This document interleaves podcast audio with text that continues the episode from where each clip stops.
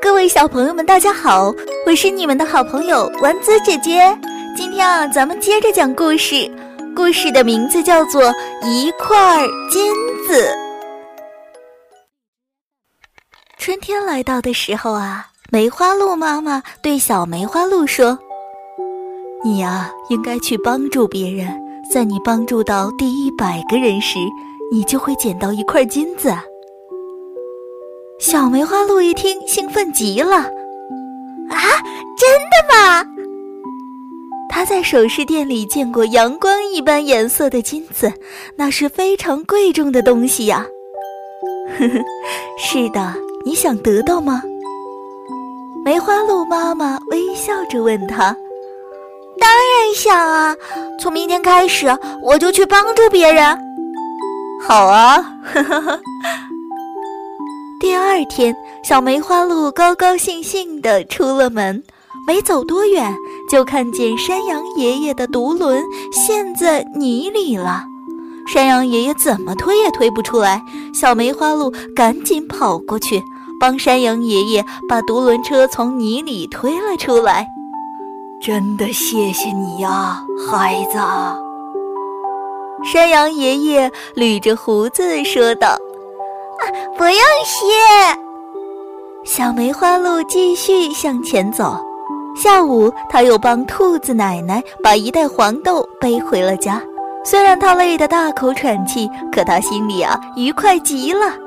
在兔子奶奶说“谢谢你”的时候，他啊已经跑到下一个路口了。就这样，在接下来的一个多月中，小梅花鹿啊每天都去帮助三两个人。他越来越觉得帮助别人的时候，自己也非常的快乐。终于，在一个黄昏，他帮助了第一百个人。当时啊，黄牛伯伯正打算把长在坡地上的一棵草药拔下来，可他怎么也爬不上去。黄牛伯伯，别急，我来帮你。小梅花鹿动作敏捷，三两下就窜到了陡坡上，拔下了那棵草药。真的谢谢你呀，孩子！你不知道我的哥哥病了，必须啊要用这种草药才行。黄牛伯伯很感谢小梅花鹿。哎呀，不用谢。小梅花鹿边说边在地上寻找着。黄牛伯伯问：“孩子。”你在找什么呀？啊，呃，是这样的，妈妈说我要帮助到一百个人的时候，就可以捡到一块金子。您正好是我帮助的第一百个人，可是我怎么捡不到金子呢？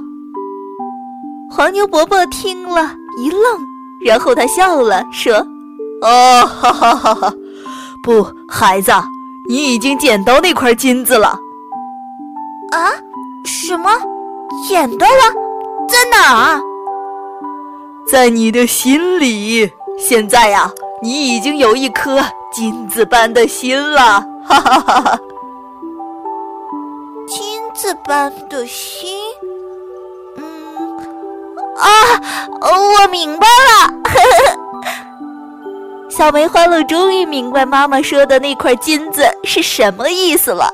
他高兴地往家里跑去，他要把自己已经捡到金子的消息告诉妈妈。好啦，各位聪明的小朋友们，你们知道小梅花鹿妈妈说的那块金子到底是什么吗？如果知道的话，可以在下方留言告诉丸子姐姐哦。